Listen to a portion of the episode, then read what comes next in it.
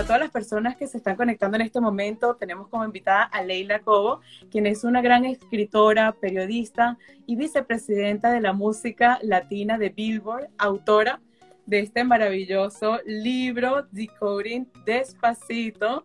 ah, tú lo tienes en inglés, qué elegante. En inglés. Lo tengo en español. y este libro cuenta la historia y los secretos de los éxitos más importantes. En los últimos 50 años hablas de, de algunas superestrellas como José Feliciano, Julio Iglesias, Ricky Martin, Luis Fonsi, Daddy Yankee, canciones que han cambiado la cultura latina la industria de la música. Así que empecemos, Leila. ¿Cómo fue que nació tu motivación para escribir este libro? Bueno, mira, yo, yo quiero mostrarle a, tu, a tu gente cómo funciona el libro. Por ejemplo, esta canción, suavemente de Elvis Crespo, por decir algo. Entonces empieza con una introducción de Elvis, eh, que la bailamos todos.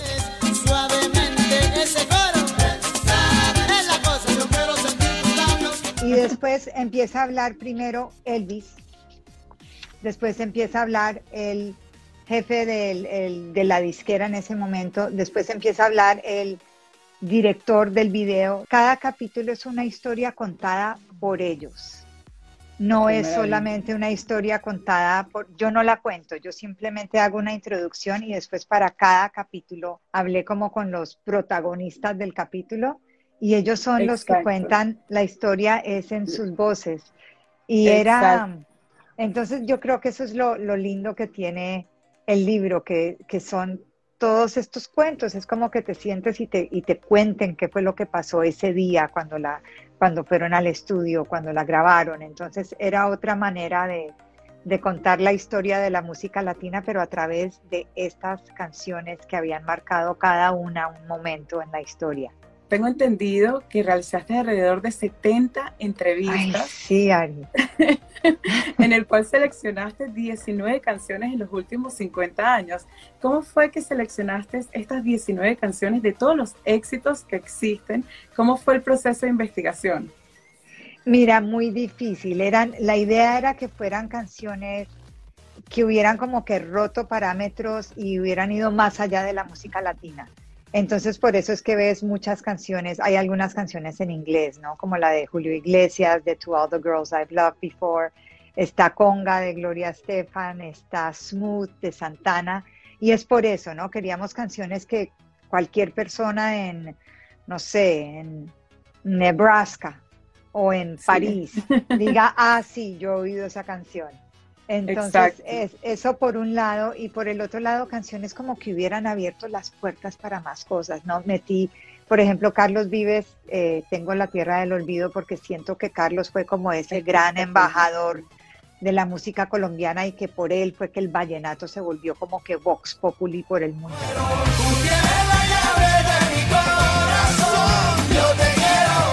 Y tengo entendido que esta canción de La Tierra del Olvido es una de tus canciones favoritas, que inclusive te ha hecho llorar en ocasiones. Ay, pero tú no lloras viendo ese video, yo lloro viendo ese video.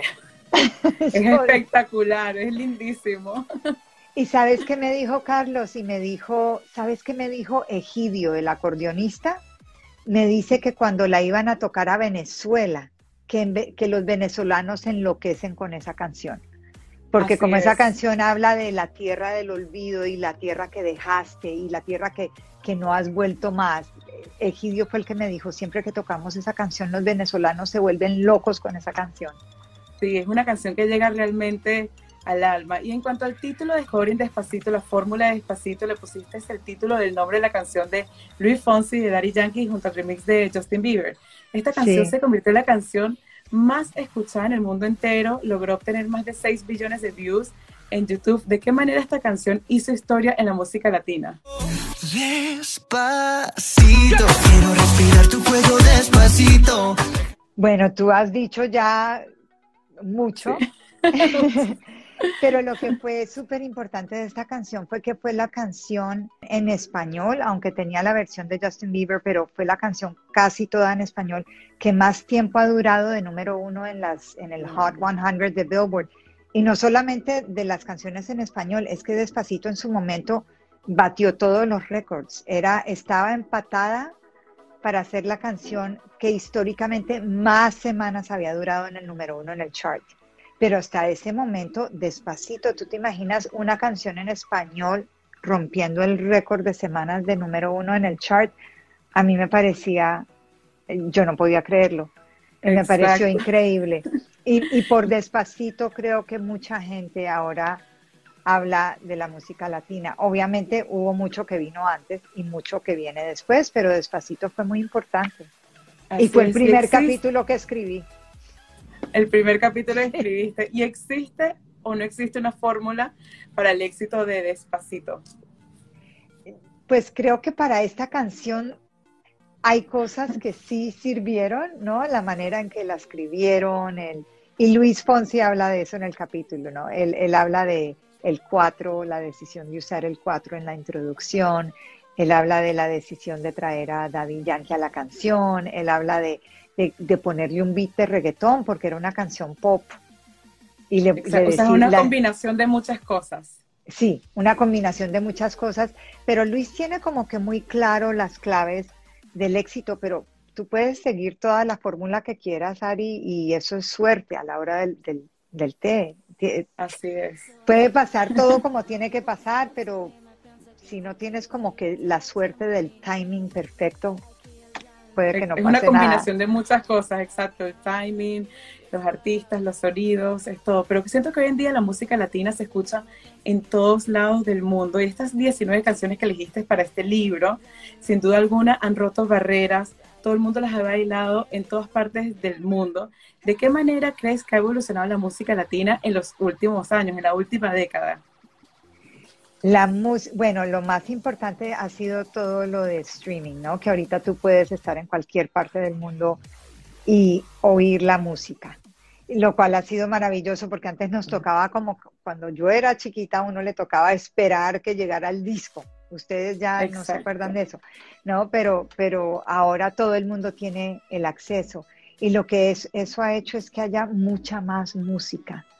Eh, y lo que me parece que es mucha más música latina. Y lo que me parece lindo que está pasando ahora es que muchos géneros que son como muy de nuestros países, por decir algo, el vallenato en Colombia o eh, lo norteño, los corridos en México, se están volviendo internacionales porque ahora todo el mundo los puede oír y eso me parece, a mí me parece sensacional y me parece que es emocionante como que nuestra música regional se pueda oír por el mundo.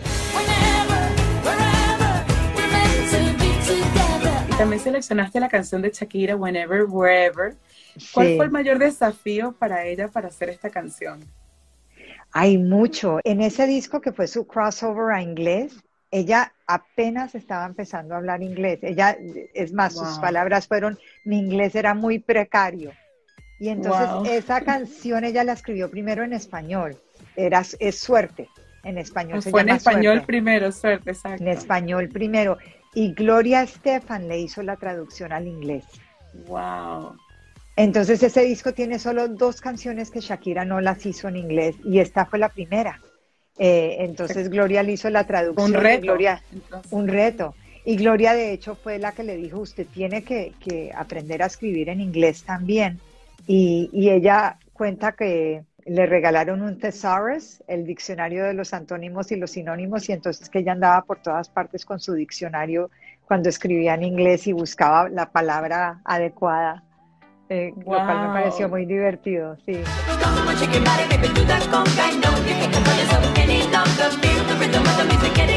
Y hablando de Gloria Estefan, siento que muchos de los artistas, la mayoría cuando están empezando, batallan económicamente y no tienen la economía para salir adelante, ni tampoco las conexiones. En este libro cuenta la historia de Gloria y Emilio Estefan, que cuando empezaron se gastaron todos sus ahorros para invertir en su disco.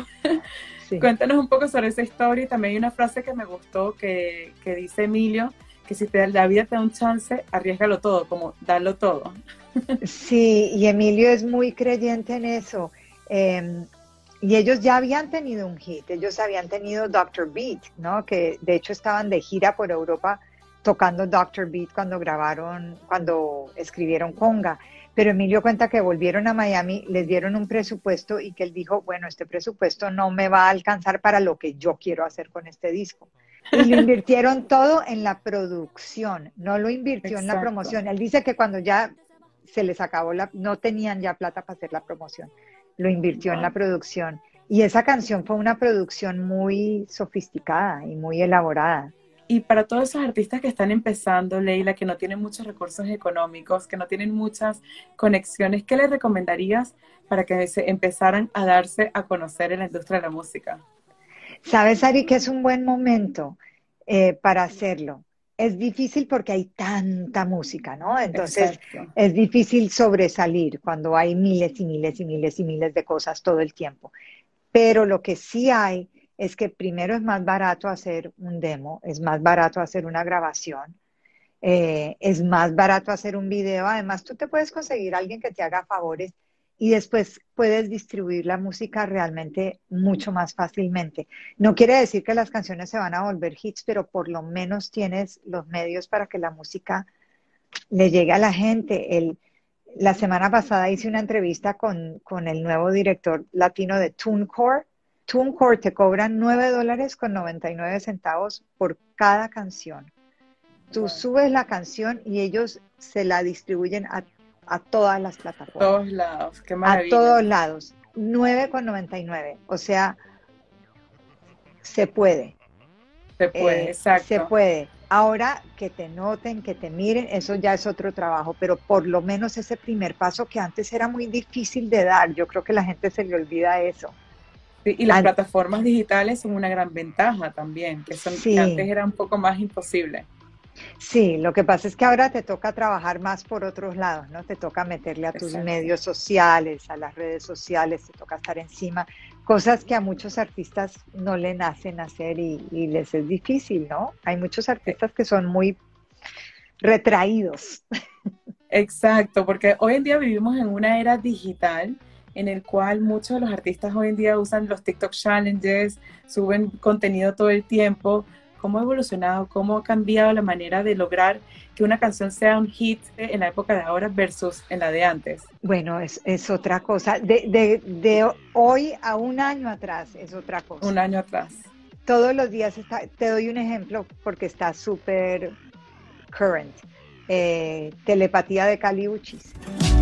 ¿Qué se podía Cali sacó este disco hace creo que como un mes ya y esta canción se volvió viral en TikTok y a raíz de eso está creo que en el top 5 del Spotify global, pero fue un TikTok challenge, es algo que ni existía hace un año o quizás existían los TikTok challenges pero no tenían esta influencia. Entonces, tú pensar que ese vehículo no fue ni la radio, ni las otras plataformas, ni promoción de medios, no, fue un TikTok challenge. Wow, Entonces uno no, sí, uno no sabe por dónde viene el hit, uno de verdad que no sabe. Exacto. No, y de aquí a cinco años va a ser otra locura que no, que no, ni nos, nos imaginamos en este momento. Exacto, es que está cambiando muy rápido. Amor prohibido murmuran por las calles. Hay otra canción que tiene una historia increíble que me encantó del libro Decoding Despacito es la de Selena, de Amor Prohibido. Esa historia es increíble, es impactante. Cuéntanos un poco sobre esa historia de amor prohibido de Selena. Ay, es muy linda. Yo no, yo no quería poner en el libro artistas que ya hubieran muerto, ¿no? Porque el libro depende de sus historias. Entonces, por eso no tengo a Celia Cruz, por decirte algo, o Soda Stereo no tengo a Gustavo Cerati, pero Selena, Selena como se murió tan joven, y entonces yo dije, si logro hablar con el papá de Selena, voy a, voy a incluir a Selena.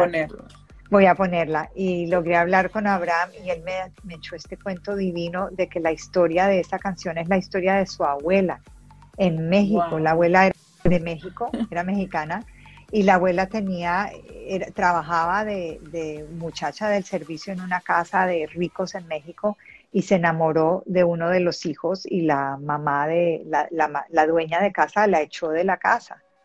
Y ellos se fueron con los papás, cruzaron la frontera, terminaron en Texas y a todas estas el, novio original se murió, le pegaron un tiro en un accidente de, casa. Y esta fue la historia que se quedó así como, como contada por generaciones y Abraham me dijo que él cuando iban en el bus de gira, él les echaba este cuento Y que A.B. y Pita Studillo dijeron, ay, hagamos una canción así como de amor prohibido. Y así salió la canción. Y así nació la canción. Y también algo que sucede muchísimo son los detrás de cámaras, los behind the scenes. Suele pasar un millón de cosas, pero que los artistas no lo suelen contar, como fue en este caso que lograste contar la historia de vivir la vida de, de Mark Anthony. También cuentas el detrás de cámaras y el behind the scenes de cómo surgió esta canción. Voy a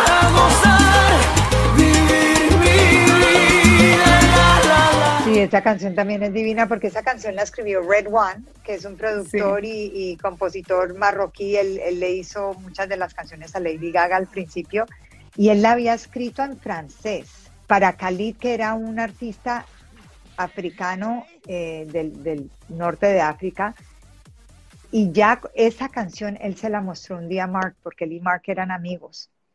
Después de que la canción fue un super hit en Europa, él un día se la mostró a Mark y Mark dijo, uy, esta canción está buenísima. Y, Mark quería así como un himno afirmativo sobre la vida y dijo, ¿y qué pasa si la hacemos en español? Y Red One dijo, bueno, yo feliz, you know, si Mark quiere hacer una canción mía, yo feliz. Claro.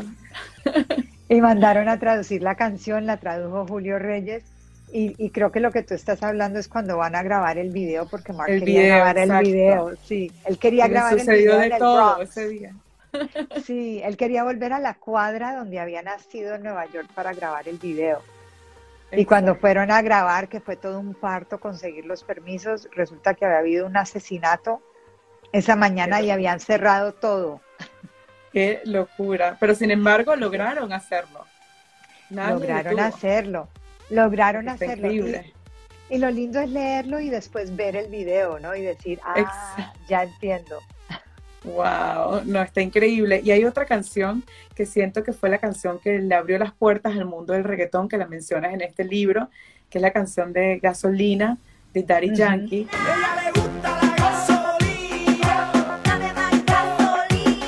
¿Cómo escribirías la industria de la música antes y después de esta canción de Daddy Yankee con respecto al mundo del reggaetón? Wow, qué buena pregunta. Bueno, esa fue la canción que abrió la puerta. Definitivamente. Había otras, por ejemplo, Don Omar también estaba en esa época con Dale Don Dale. Y, eh, o sea, Daddy Yankee no era el único, pero, pero esta canción fue tan y tan grande. Y fíjate que nunca llegó a ser número uno en el chart porque no había estaciones de radio que la tocaran. Exacto, y el reggaetón era como en un tabú más o menos en ese momento.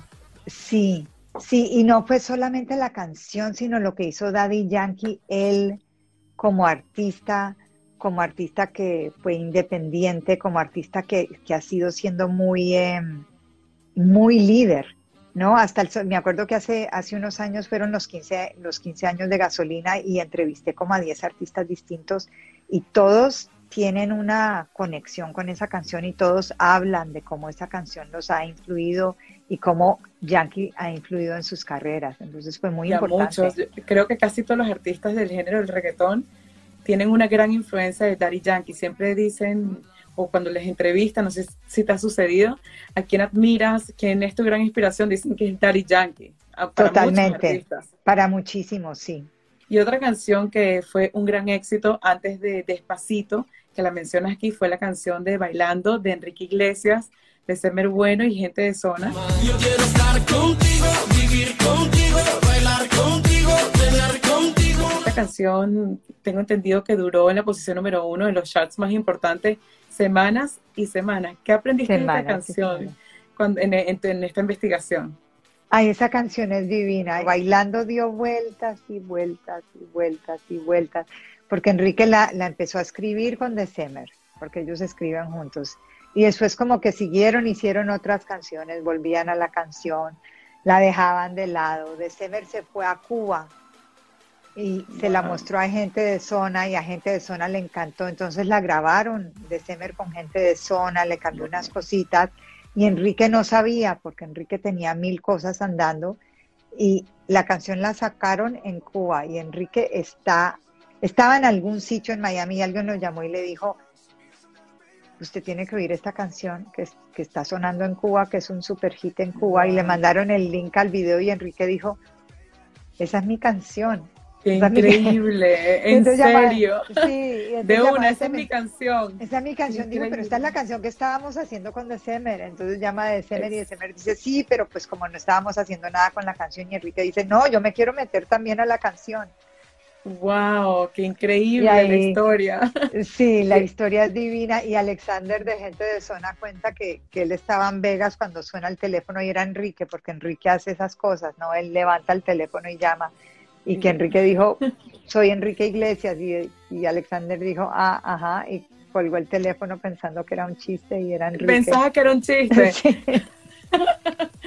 wow, en serio.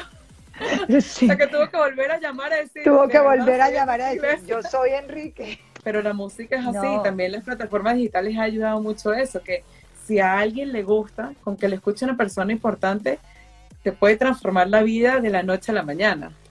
La verdad que sí. La verdad que sí. El cuento es que la oigan. Que la oigan, exacto. Y una canción también que todos hemos bailado y hasta el día de hoy la ponen en cualquier lado y las personas siguen su paso, la bailan, es la Macarena.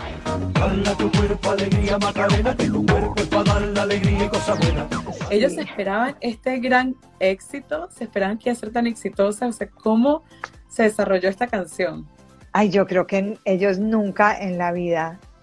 E, ellos dicen que sí, que la canción era un palo, pero de allí, de allá que esa canción se haya vuelto lo que se volvió, yo creo que, yo creo que ni ellos ni nadie en la vida se imaginó, se soñó nada. Olvídate, olvídate. Esa canción, esa canción fue increíble y fue gracias a los remixes. Yo pensaba que había sido solo uno, pero no. Hubo como ocho remixes de esa canción. Entonces ellos sacaron primero en España una canción súper sevillana de España. En España alguien le hizo, creo que Fangoria, le hizo un remix. Y eso es ese remix como que funcionó en Latinoamérica y después dio toda esa vuelta y terminó en Miami. Y en Miami los Bayside Boys, que eran estos tres amigos que hacían remixes para la estación Power, que, que era billing, que tocaba mucha música en inglés, ellos le hicieron un remix. Pero ellos hablan que ellos hicieron el remix pensando, esto es un remix como para que la gente baile los fines de semana. Para que lo bailen y ya. No se imaginaron la magnitud que era esta canción. Jamás. Que hasta el día de hoy todo el mundo la ponen y todo el mundo la baila, la canta y se siguen los pasos. Todo el mundo se sabe los pasos. Increíble, ¿no? Después de todos esos años. Después de todos estos años. También tienes otra que mencionaste que es la de los Tigres del Norte. Sí. ¿Qué es lo que más te gustó de, esta canción? ¿Qué es lo que más te impactó? Sonaron siete balazos, Ay, ese cuento es muy lindo porque en esa canción hablé con Jorge Hernández, que es el, el líder de los Tigres del Norte, eh, y desafortunadamente se había muerto el compositor de la canción, se murió el productor de la canción, ahí se me había muerto todo el mundo, pero no Jorge, obviamente. Jorge. está, Jorge está muy vivo. Sí, sí. Pero, pero esa canción es muy linda porque habla de toda como su odisea de inmigración. Ellos acababan de cruzar la frontera ilegalmente, estaban en San José. Jorge creo que tenía 18 años o algo así y se conocieron con este tipo inglés que se llamaba Art Walker, que no hablaba español. Y entonces ellos, le, en lugar de llamarlo Art Walker, le decían Arturo Caminante. Se entendían a señas y él fue el que, el que, sí, en la historia es divina, y él fue el que les dijo que tenían que grabar esa canción y los llevó a grabarla y la grabaron y después la fueron a vender a los, a, los flea markets de California y ahí fue donde los tigres empezaron a coger vuelo. Entonces, a mí esa historia me parece divina porque no es solamente de narcocorridos, ¿no? sino que es de inmigración y de toda esta cosa de tú hacerte amigo de, no sé, que estos tipos mexicanos hayan terminado de compañeros de producción con un señor de Inglaterra. Esto nos muestra que la música no tiene barreras, que la música traspasa todas las fronteras, todas las barreras del mundo. La música nos une. Qué bonita historia. Qué increíble. Ay, de verdad que sí, Ari, a mí me encanta esa historia por eso, porque especialmente ahora que la gente dice, no, es que esta no puede hacer esta música, no, es que este no es latino, no. Yo digo, ¿qué importa, no? Si tú lees este libro, todo el mundo es de todas partes Y otra canción que fue un gran hit que rompió barreras fue la de Mi Gente con J Balvin. ¿Y dónde está mi gente?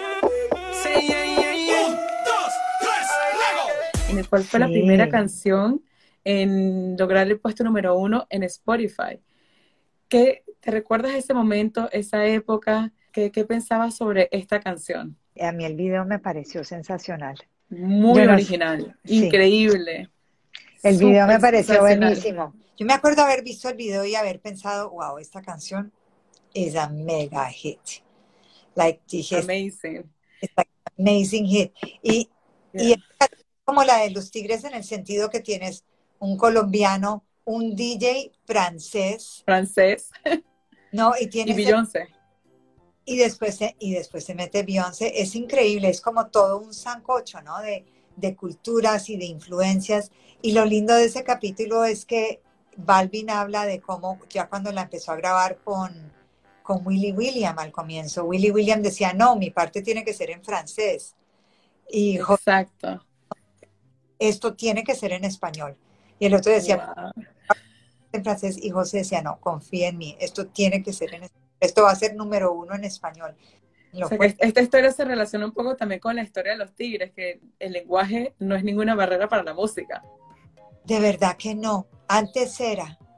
Fíjate, porque con José, con Balvin, esa conversación la hemos tenido muchas veces, eh, donde yo decía, no, él, siempre decía que una canción en español iba a ser número uno, y yo siempre le decía, no, José. Pero creo que... Eso no, en serio. Y otra canción que elegiste, que fue la primera canción que elegiste, fue la de José Feliciano, de Feliz Navidad. Feliz Navidad. Feliz Navidad. Creo que esta canción es muy especial para todos y hasta el día de hoy la, la cantamos todos. ¿Esta ha sido especial para ti en las Navidades? ¿La escuchas todas las Navidades? Sí, y fíjate que cuando yo la escuchaba de chiquita nunca pensé lo especial que era, ¿no? Como que feliz Navidad, todo el mundo canta feliz Navidad. Y es después, ya después cuando empecé a, hacer este trabajo fue que dije, es la única canción, es la única canción que es así, que es una canción de Navidad, pero que está en dos idiomas y que suena en todas partes a pesar de que está en dos idiomas y se llama Feliz Navidad y no Merry Christmas, ¿no? Y después caes en cuenta de como que, wow, de lo monumental que es eso. Eh, uno se acostumbra a las cosas y después como que no, no se da cuenta lo importantes que son hasta como que te tomas un paso hacia atrás y dices, a ver, ¿dónde están las otras canciones bilingües de Navidad? Pues no, no hay ni una. Esa es la única. Exacto, la única. Y hablando de, idiomas, también tienes una historia muy increíble de Julio Iglesias. Ay, ¿qué tal la historia?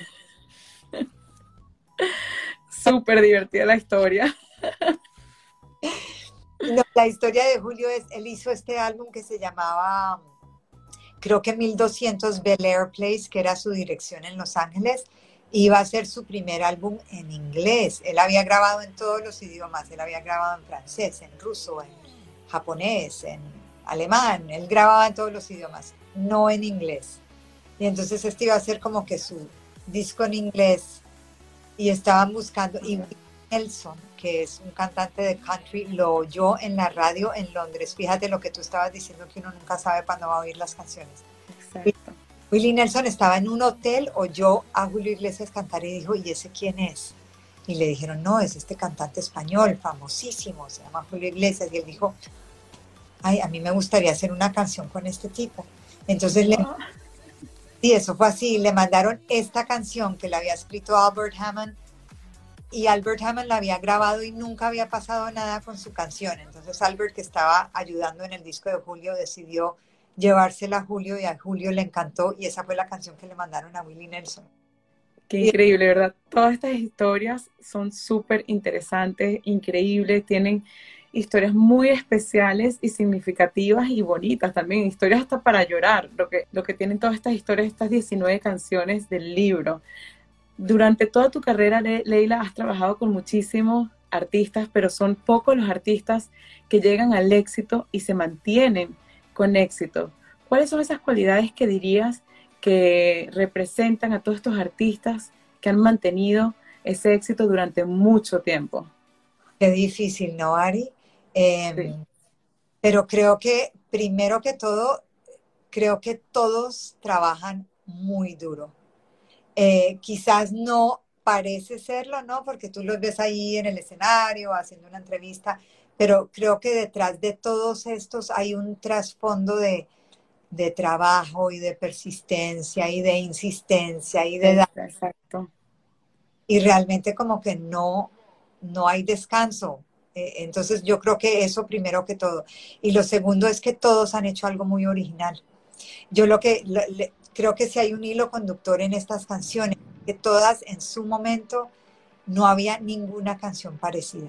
Todas eran como que groundbreaking, ¿no? Como que groundbreaking. una canción de Navidad bilingüe, wow, de un tipo de español cantando en inglés con un cantante country, wow, eso nunca había pasado. Despacito nunca había pasado. Exacto. O sea, ser original, ser diferente, eso es lo que marca la diferencia, con talento, por supuesto, y, y lo que dices, persistencia, que trabajan muy, muy duro. Trabajan bastante duro. Y, y, que sepan tomar el no, ¿no? Porque el no llega mucho más que el sí. Exacto. Es, eh, muchas las personas suelen ver la parte del éxito cuando ven un hit, cuando lo ven subido en escenario, cuando ven el Grammy, pero detrás de todo ese éxito hay muchos no. Yo creo que el 90% son no y son cerradas de, de puertas. Entonces creo que tienes que tener mucha pasión para seguir y continuar. Mucha pasión y mucha Ay, pues es difícil, ¿no? Porque es horrible que uno le digan que no, que uno le digan esto no sirve, o porque además es música, es una expresión como tan personal. Pero de verdad que tienes que estar muy enfocado y yo creo que aquello de ser, de tratar de hacer algo que es muy propio de uno y muy personal y muy distintivo es bien importante. Los artistas que duran, como tú dices, todos tienen algo que es muy único a ellos. Así Incluso es. A meter en el libro tienen eso. Exacto. Y Leila, para terminar, ¿dónde pueden conseguir Decoding Despacito, la fórmula de Despacito? ¿Y para quiénes son este libro? Bueno, primero lo consigues en todas partes. Está en, aquí lo tengo, Ari lo tiene en inglés, yo lo tengo en español. En español se llama La fórmula Despacito. Y lo consigues en todas las librerías, está en inglés, está en español, está en Amazon, está en Books and Books, está en audiobook también en ambos idiomas. Yo te diría que el libro es para cualquier persona que, es amante de la música y no, y no necesariamente la música latina.